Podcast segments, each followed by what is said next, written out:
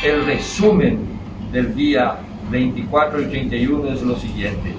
El 24 tuvimos 6, 6 pacientes. De esos 6, 5 fueron menores de edad. El 31 de diciembre tuvimos 2 pacientes, ambos menores de edad, de 8 y 11 años respectivamente. Esta es la lesión del paciente a los cuales nos estábamos refiriendo. No tuvo fractura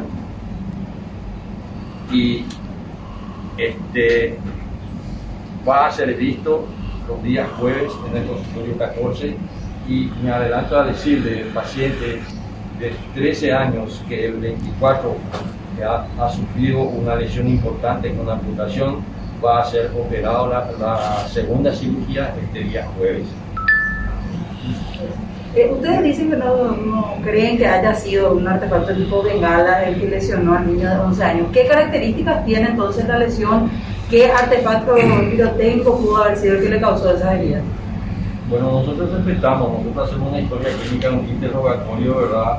En este caso a, los padres, a mamá y papá, y ellos refirieron que era este, un misil.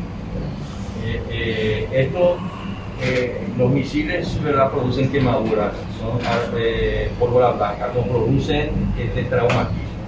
Por eso es que no creemos en lo que nos refiere la paciente. Perdón, la madre.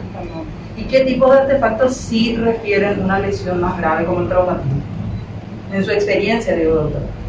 Esto, por ejemplo, es producido por pólvora negra, un traumatismo. Esto no va a, no va a producir una pólvora blanca una quemadura, sea superficial o profunda, ¿verdad? En extensión también, que lo que nos diferencia para instaurar el tratamiento